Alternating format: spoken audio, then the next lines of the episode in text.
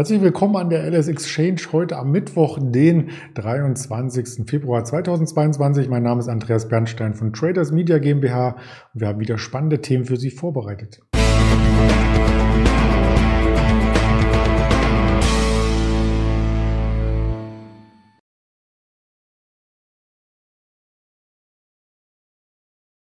Wir blicken selbstverständlich auf den DAX erst einmal. Der nähert sich nun wieder der 15.000er Marke an. Also hohe Volatilität begleitet uns weiter. Die Autowerte stehen im Anlegerfokus. Das möchten wir ein bisschen tiefer ergründen und die Münchner Rückversicherung uns anschauen. Da kamen nämlich heute Zahlen über die Ticker und das möchte ich gemeinsam mit dem Stefan in Düsseldorf abhalten, den ich begrüße. Hallo Stefan. Hallo Andreas.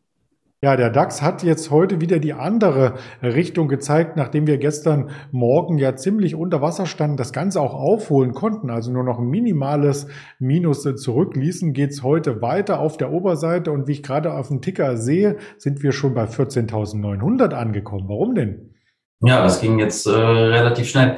Ähm, genau, die Ukraine-Krise bleibt natürlich weiterhin das dominierende Thema. Der Markt hat sich jetzt erstmal auf 14,9 erholt, also die ähm, Strafen, die gestern äh, von Seiten der USA und der Europäischen Union verhängt wurden. Ähm, ja, genau, da wurden Strafen verhängt ähm, wegen der Anerkennung der, ähm, äh, der von pro-russischen Separatisten kontrollierten Gebiete in der Ukraine. Ähm, außerdem wurde das äh, Treffen von Blinken und ähm, Lavrov abgesagt und außerdem auch das Treffen von Biden mit äh, Wladimir Putin findet jetzt wohl auch nicht statt. Ähm, ja, scheinbar hat man jetzt erstmal Hoffnung, dass es nicht weiter eskaliert. Aber da kann natürlich jederzeit was über den Ticker kommen und sich die Lage dann wieder ändern.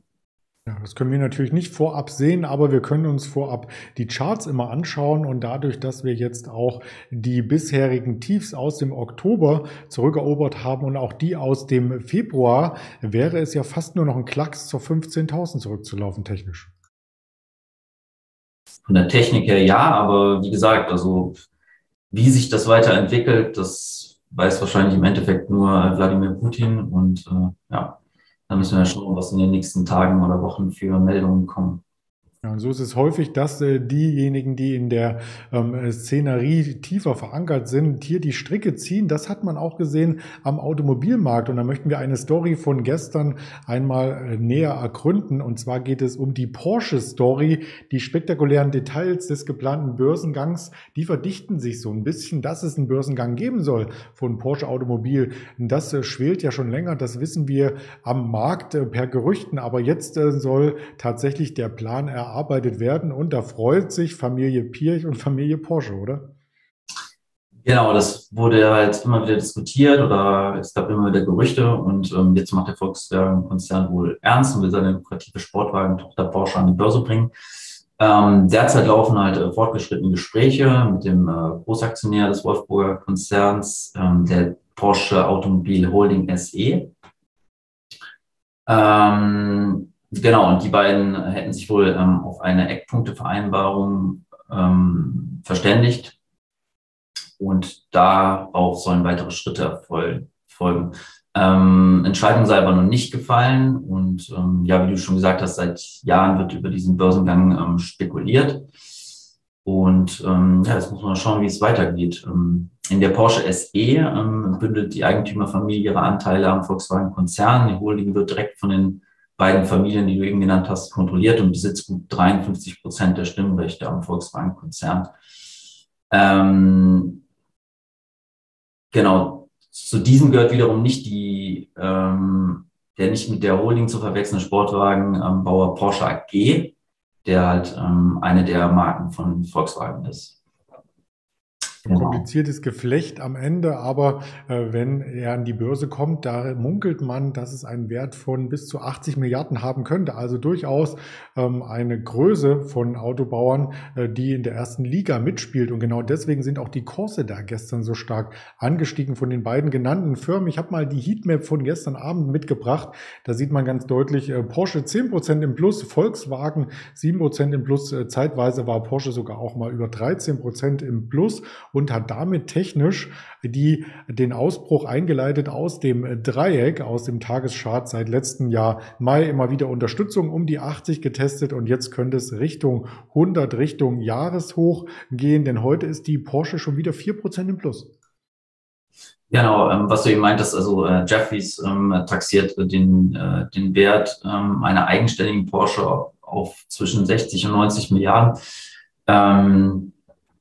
Vorbild äh, könnte hier ähm, die Bewertung ähm, von Ferrari sein, die ja, ähm, ja von Fiat Chrysler halt an die Börse gebracht worden sind und die auch ganz gut liefen, ja.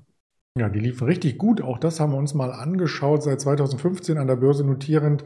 Aktuell plus 300 Prozent seitdem. Also das ist eine ganz gute Performance. Und neben dem Chartbild von Porsche reichen wir natürlich auch das Chartbild von Volkswagen nach. Ähm, da bringt es nicht ganz so ein hohes Plus. Das liegt aber daran, dass im Volkswagen-Konzern ja auch noch andere Marken mit integriert sind, die ein bisschen die Performance bremsen könnten. Ja, da kann ich nicht wirklich viel dazu fügen. Ja muss man jetzt auch mal schauen. Also ich meine, es ist ja jetzt nicht unter Dach und Fach und es wird sich wahrscheinlich auch noch hinziehen und äh, ja, muss man jetzt halt auf jeden Fall ähm, mal, ja, mal abwarten, was da alles noch passiert. Zwölf Marken gibt es übrigens insgesamt im Volkswagen-Konzern. Das vielleicht auch nochmal nachgereicht, bevor wir noch zu einer anderen Automarke kommen, die der ein oder andere äh, vielleicht noch gar nicht gehört hat. Das ist nämlich auch ein Zusammenschluss gewesen. Stellantis ist der Name. Was steckt denn dahinter? Genau, ähm, es ist jetzt das erste Jahr ähm, als fusionierter Autokonzern und zwar ähm, entstand es 2021, also letztes Jahr aus dem Zusammenschluss von Fiat Chrysler und der PSA Group, ähm, vereint 14 Marken unter seinem Dach und ist wohl die Nummer vier nach verkauften Fahrzeugen. Ähm, genau, das Unternehmen hat mitgeteilt, dass es das Margenziel 2021 übertroffen hat und die Aktie ist, ähm, ja, ist fest, über 5% im Plus. Und ähm, ja, es wurde eine operative Marge von 11,8 Prozent erzielt. Das Ziel hatte bei 10 Prozent gelegen und ähm, der bereinigte Vergleichswert für 2020 bei 6,9 Prozent. Ähm, Umsatz stieg auf 152 Milliarden Euro von 134 im Vorjahreszeitraum und der operative Gewinn legte auf 18 von 9,2 Milliarden zu. Ähm, und auch im laufenden Jahr rechnet Stellantis mit einem zweistellig bereinigten, bereinigten Gewinnmarge und einem positiven freien Cashflow. Also ja, gute Zahlen auf jeden Fall und das ähm, ja, sieht man ja auch am Markt mit jetzt 5,8 Prozent im Plus. Auch da ein Aufwärtstrend ist auf jeden Fall sichtbar für die Charttechniker. Und da wir gerade bei Zahlen sind, bleiben wir bei Quartalszahlen. Da hat nämlich die Münchner Rückversicherungsgesellschaft auch heute in die Bücher blicken lassen. Genau, die Aktie ist jetzt 2,4 Prozent im Minus. Ähm, ja, also der Rückversicherer übertrag 2021 trotz hoher Belastungen durch Naturkatastrophen. Wir erinnern uns an die Fluten in Deutschland und äh, Hurricane in den USA und der Corona-Pandemie sein Gewinnziel. Also es lief für das Unternehmen etwas besser, als Analysten im Schnitt gerechnet hatten.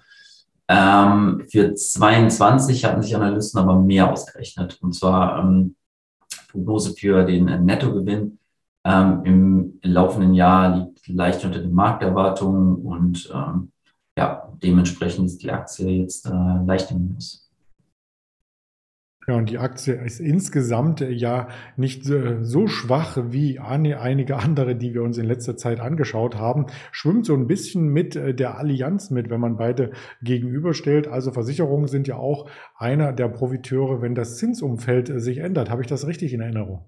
Genau, und das ist ja ähm, ja, relativ stabiles Geschäft und ja, vor allem auch mit äh, stabilen Dividenden. Die Münchner Rückversicherung war übrigens die einzigste ähm, Gesellschaft aus dem Sektor, die dann auch zur Lehman Brothers Krise damals äh, die Dividende weiter fortgezahlt hat. Das noch als Hinweis hinterher und vorab vor den Eröffnungsglocken an der Wall Street möchten wir noch einmal darauf aufmerksam machen, welche Unternehmen heute melden. Ab 14 Uhr kommen dann unter anderem auch eine Tupperware hier über die Ticker. Das sind diese ganzen kleinen, ähm, ja, Kästchen, wo man sein Frühstücksbrot vielleicht mitnimmt in die Firma oder auch eine Barclays und so weiter. Gibt es heute noch zu erwarten.